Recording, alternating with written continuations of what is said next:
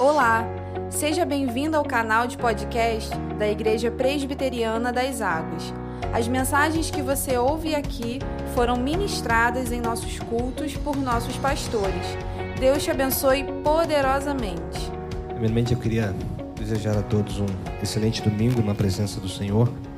Dizer que, apesar da situação em que a igreja passando de ontem para hoje, né, perda de entes queridos, perda de pessoas próximas, mas é um motivo muito gratificante para nós estarmos aqui para compartilhar a palavra do Senhor.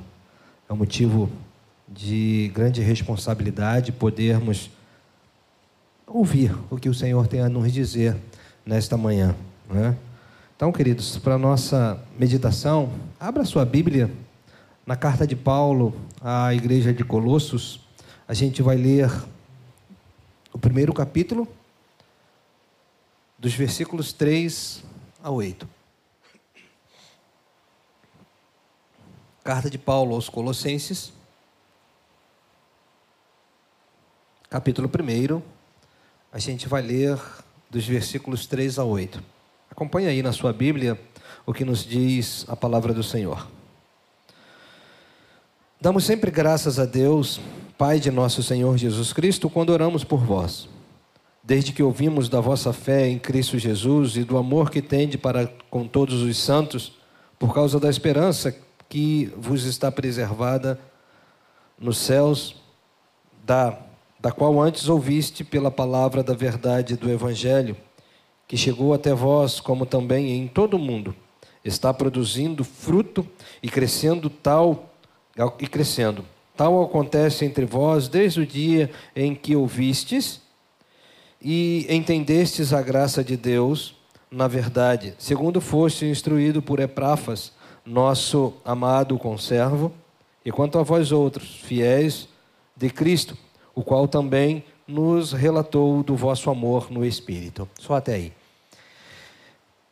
A carta de Paulo à igreja de Colossenses, ela traz umas características muito interessantes, porque primeiro é preciso que a gente entenda que aquela igreja ela estava situada no Vale do Lico, ela um local próspero, era uma, uma igreja, era uma cidade bem, bem grande para a época, e, e essa, essa igreja ela era alvo de muitos ataques de falsos mestres. E Paulo, então, ele vai combater durante toda a sua carta, até o capítulo 4, ele vai estar combatendo é, os falsos mestres. E depois, então, no finalzinho do, do capítulo 4, ele começa então a trazer instruções diretamente para o relacionamento daquela igreja. Então, Paulo está ali fazendo com que aqueles irmãos entendam que eles precisam estar firmados no Senhor para que eles possam resistir a essas, a essas falsas doutrinas que tentam entrar para a vida da igreja. É, essa era uma igreja que era bem situada, era uma cidade bem situada, bem localizada. Então, a preocupação tanto de Paulo quanto das demais dos demais falsos mestres com aquela igreja, porque daquela igreja surgiam passavam por ali diversas pessoas e elas iam para outros lugares para que pudessem então levar tudo aquilo que ela havia aprendido. Paulo nunca esteve na igreja de Colossos, ele traz esses ensinamentos para a igreja quando estava preso em Roma, ele escreve a sua carta quando estava preso em Roma. Então, faz-nos entender que a mensagem de Colosso é essencial para as nossas vidas no dia de hoje, porque ela vai fazer com que nós venhamos a nos sentir verdadeiramente que devemos estar firmados em Cristo Jesus ela vai nos fazer entender que precisamos conhecer a verdade para que venhamos resistir aos falsos ensinamentos. Então, quando a gente começa a ler as instruções de Paulo para a igreja de Colosso, a gente percebe o quanto elas são atuais para os nossos dias. Nessa carta, então, Paulo vai abordar diversos aspectos né, vai falar sobre a necessidade de estarmos orando, vai falar sobre a supremacia da obra de Cristo, vai falar de relacionamentos. O capítulo 4, então, a partir do versículo 2, ele começa a falar de relacionamentos do casal, dos filhos, dos pais, dos servos, dos empregados. Paulo então vai tratar especificamente no finalzinho, do, no início do capítulo 4, ele vai levar toda a igreja a entender sobre bons relacionamentos. E o texto que a gente leu, então, ele vai fazer algo, trazer algo muito importante. Ele vai fazer com que essa igreja entenda quais são os princípios básicos da fé cristã. Ele fala que a igreja tem que estar firmada em Cristo Jesus, mas que deve também amar ao próximo. E esse é um princípio salutar, é um princípio inicial para a igreja de Jesus Cristo. A igreja precisa entender que o seu amor maior tem que ser Cristo Jesus. A sua fé tem que estar pautada em servir ao Senhor. Tem que estar firmada naquele que se entregou para que nós pudéssemos ter vida. E ele vai falar também sobre o amar, sobre o se desprender em atender aqueles que necessitam. E então a gente vai ver que nessa linha de pensamento a gente começa então a visualizar, tendo em vista que aquela igreja estava sendo bombardeada por falsos ensinamentos, principalmente o gnosticismo que era forte nos três primeiros séculos. O gnosticismo falava que toda matéria ela é má e o espírito sim é evoluído. Se essa fosse uma doutrina verdadeira, Cristo não poderia ter encarnado, porque se Cristo era Deus e era perfeito, como ele habitaria num corpo imperfeito? Então, essa era uma das principais doutrinas que se alastrou por todos os três primeiros séculos, para que a igreja pudesse então descrer na ideia de um Cristo, de um Deus que se faz presente, que se fez presente entre os homens e se entrega na cruz para que pudesse salvar. Então, a partir desse texto que a gente leu, a gente vai caminhar um pouquinho e entender sobre o poder de transformação, o poder transformador do Evangelho. Lembra que a gente está conversando sobre uma igreja que estava sendo invadida por falsos mestres, uma igreja que, no seu contexto em geral, era um contexto pecaminoso, onde os membros daquela igreja viviam numa cultura que a prática sexual, de maneira desenfreada, era também costume de todos para que pudessem então adorar aos seus deuses. Paulo então está ensinando aquela igreja sobre ele vai começar a falar justamente sobre isso, sobre o poder de transformação do Evangelho. Porque aquela igreja, aqueles irmãos estavam acostumados com falsas adorações, com falsos costumes, estavam sendo bombardeados por ensinamentos contrários, tudo aquilo que Epáfras tinha passado para a igreja. Então, Paulo começa justamente a abordar sobre o poder de transformação, o poder transformador do Evangelho. E a gente começa então falando sobre a maneira em que aqueles irmãos eram conhecidos. Eles eram conhecidos por causa da sua fé em Cristo Jesus.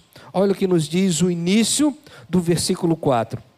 Desde que ouvimos da vossa fé em Cristo Jesus.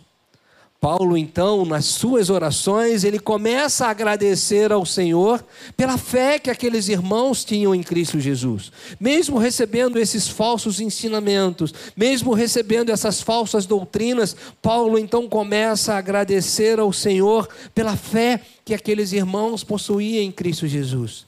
Era uma fé sem hipocrisia, era uma fé que depositava em Cristo total dependência de vida. Paulo então tinha em mente que, mesmo sem ter ido àquela igreja, aqueles irmãos tinham crido em Cristo através da pregação do seu conservo, de Epáfras. Paulo então entendia que aquela igreja estava firmada em Cristo Jesus. E às vezes, muitas, muitos momentos de nossas vidas, a gente sente como se a nossa fé estivesse um pouco abalada.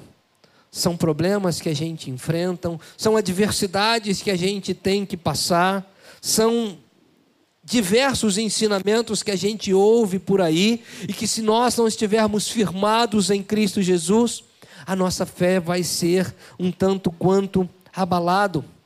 E Paulo tinha essa perspectiva em mente. Paulo sabia de tudo isso porque ele já havia enfrentado tontos, tantas coisas em sua vida, então ele começa a abordar os dois principais pilares que faz parte da vida cristã. Ele começa a falar que é da fé em Cristo Jesus, que ele começa então a agradecer ao Senhor pela fé que aquela igreja possuía. Ele começa a exaltar ao Senhor pela vida daqueles irmãos que receberam a Cristo Jesus e que tiveram suas vidas completamente transformadas através do Evangelho do Senhor. Precisamos então, como igrejas do Senhor, precisamos então, como servos que fomos alcançados por esse Evangelho da graça, reconhecer que a nossa fé no Salvador tem que ser demonstrada na comunidade que nos cercam. Aqueles irmãos viviam num contexto completamente hostil ao evangelho, aonde diversos mestres entram na igreja para trazer ensinamentos falsos, e Paulo fala que a fé daqueles irmãos era ouvida e proclamada em lugares distantes. Olhamos então para as nossas vidas, olhamos para dentro de nós e vamos então avaliar como tem sido a nossa fé. No momento de desafio, no momento de tribulação, no momento de questionamento, como nós temos vivenciado a fé que dizemos que temos. Ser cristão e demonstrar a nossa fé aqui na igreja, onde levantamos nossas mãos no momento do cântico, é fácil mas nós temos que provar isso é lá fora. Nós temos que provar da nossa fé quando o mundo tenta combatê-la, quando o mundo tenta dizer que a nossa fé é vã, que não existe questão de Deus, Jesus Cristo foi um, simplesmente mais um cara que passou há dois mil anos atrás. É aí que nós temos que vivenciar a nossa fé. No seminário nós temos uma temos uma. Uma. uma ah, Jesus.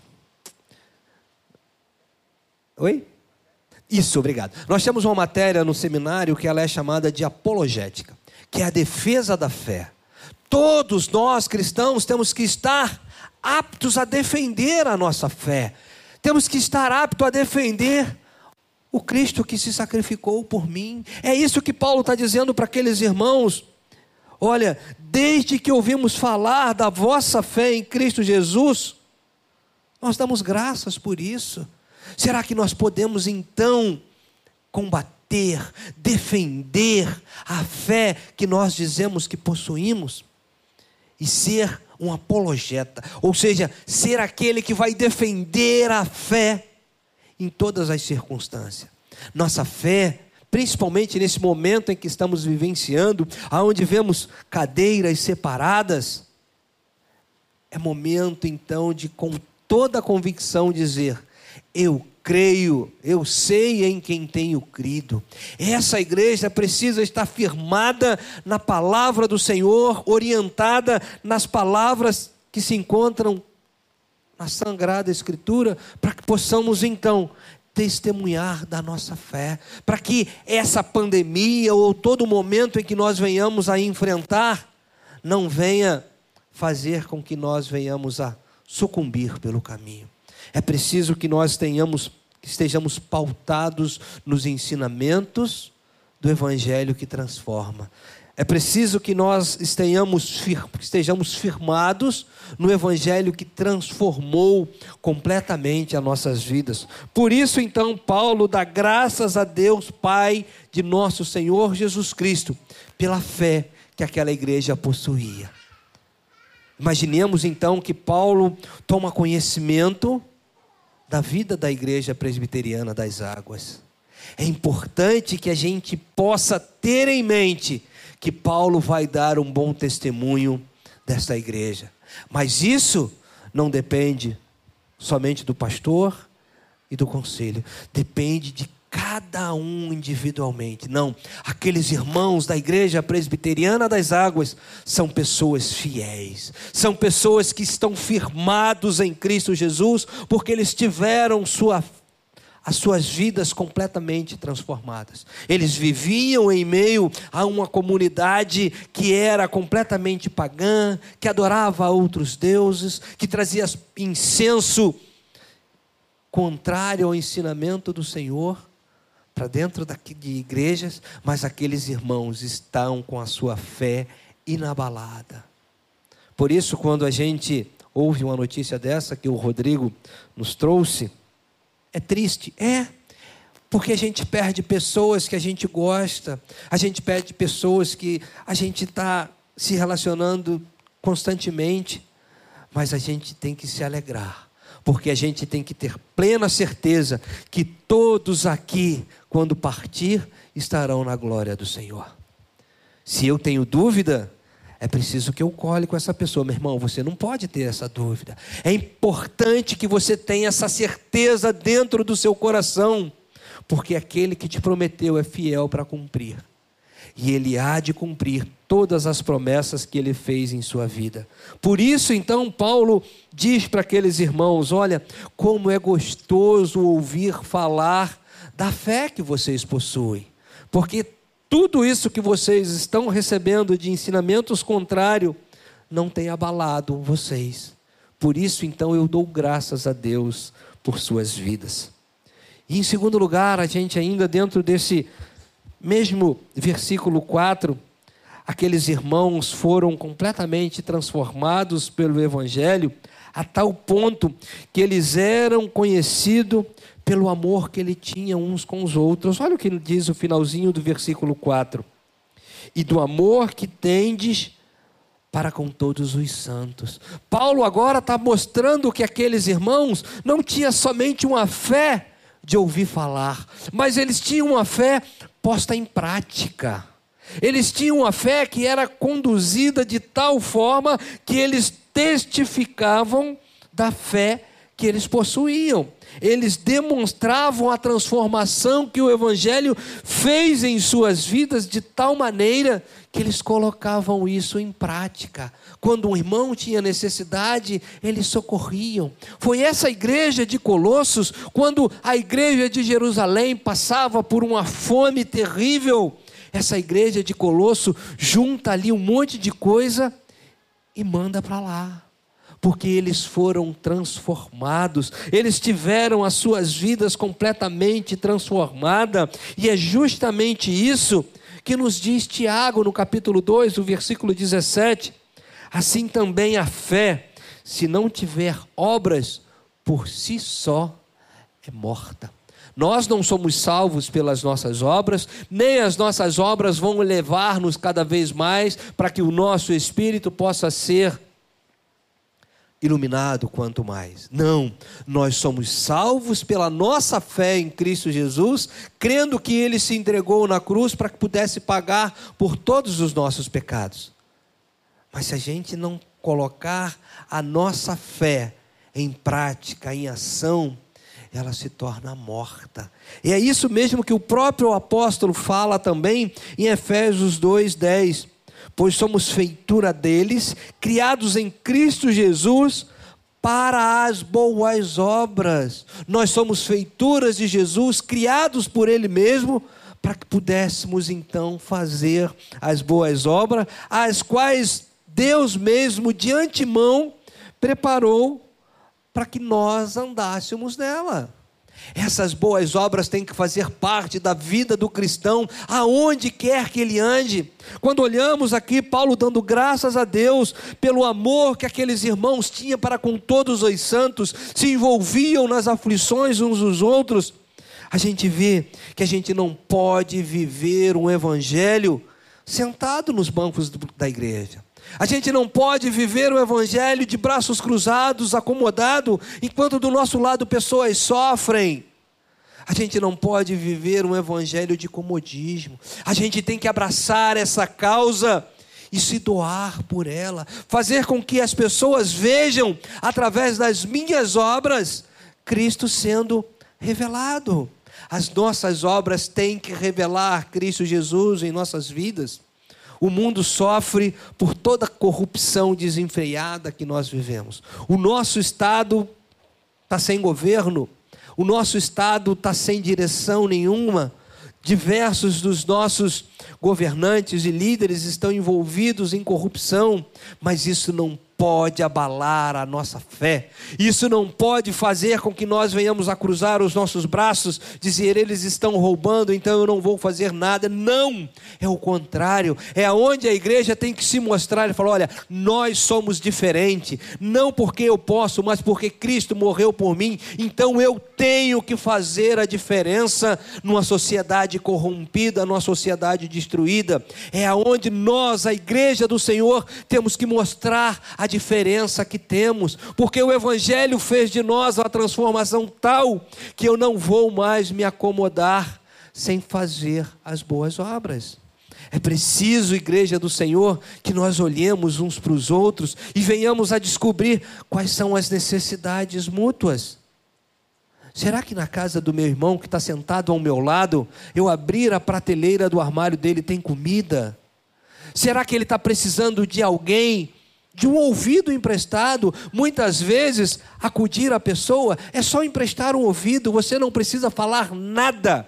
A pessoa só quer botar para fora, falar, falar, falar, falar. Isso é mostrar a fé em prática. Você não precisa falar nada, é só emprestar o seu ouvido.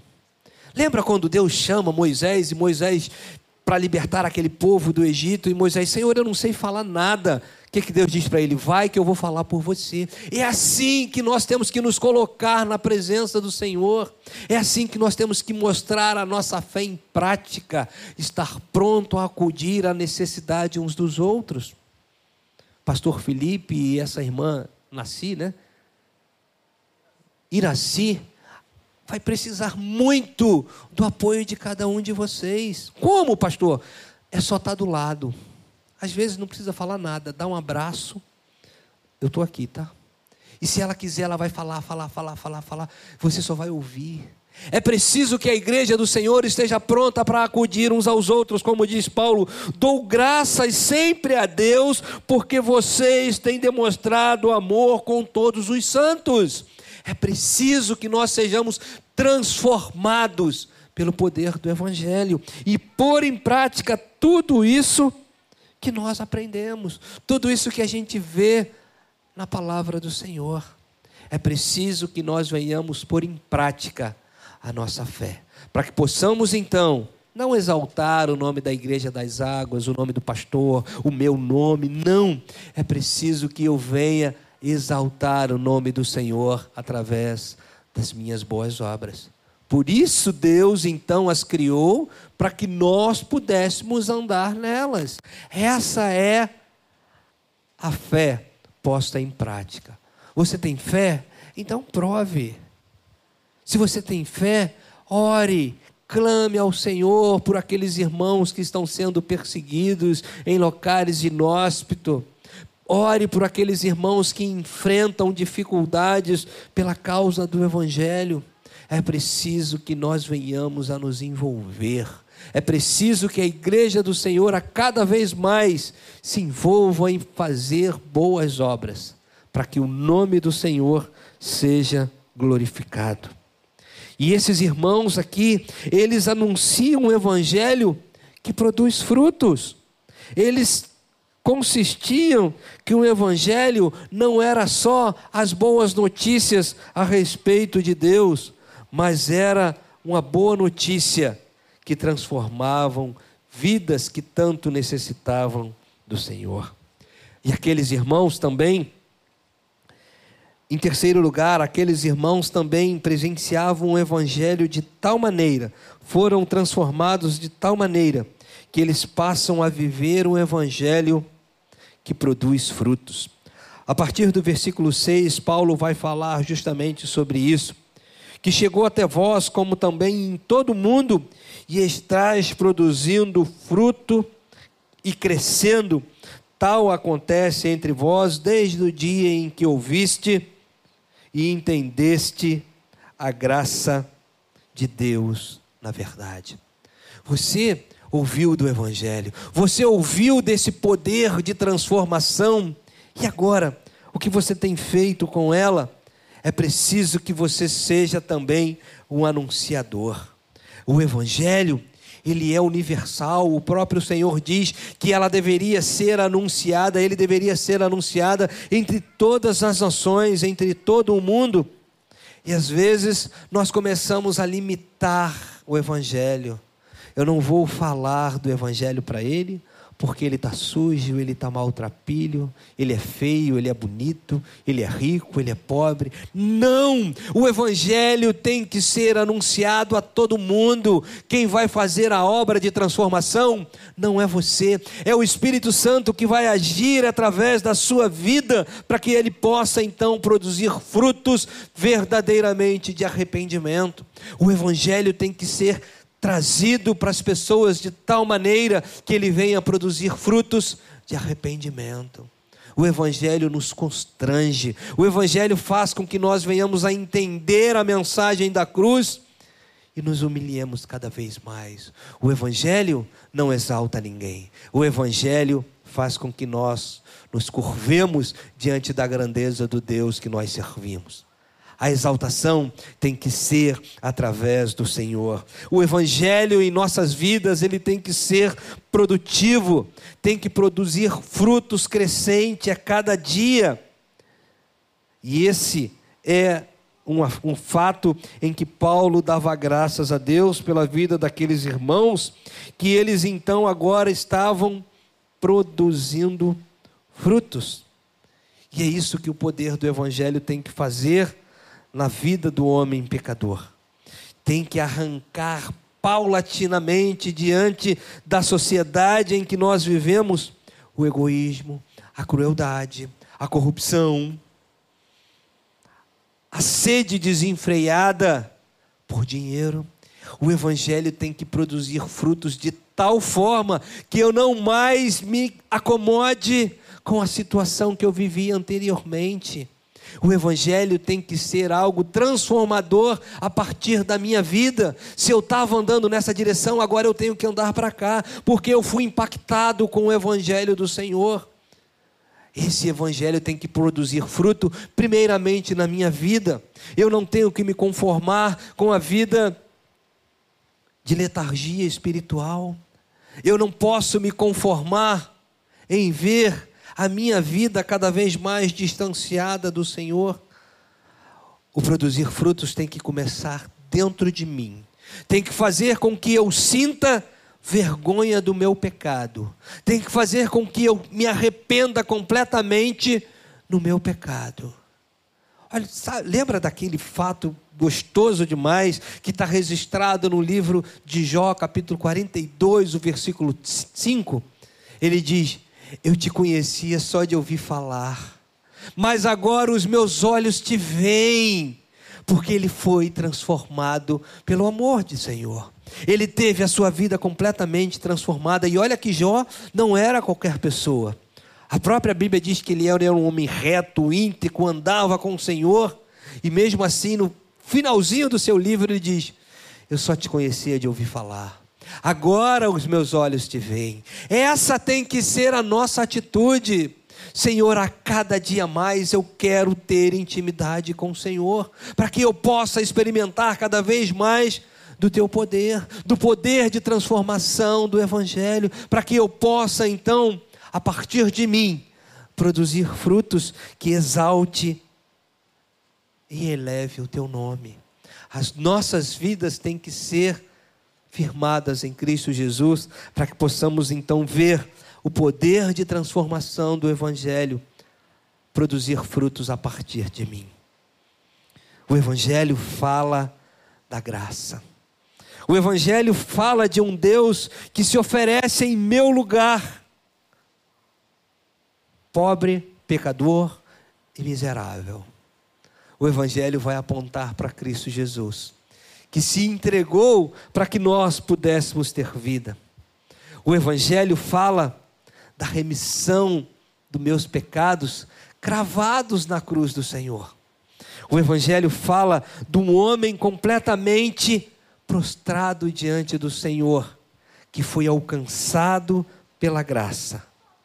O Evangelho fala da transformação na vida do homem.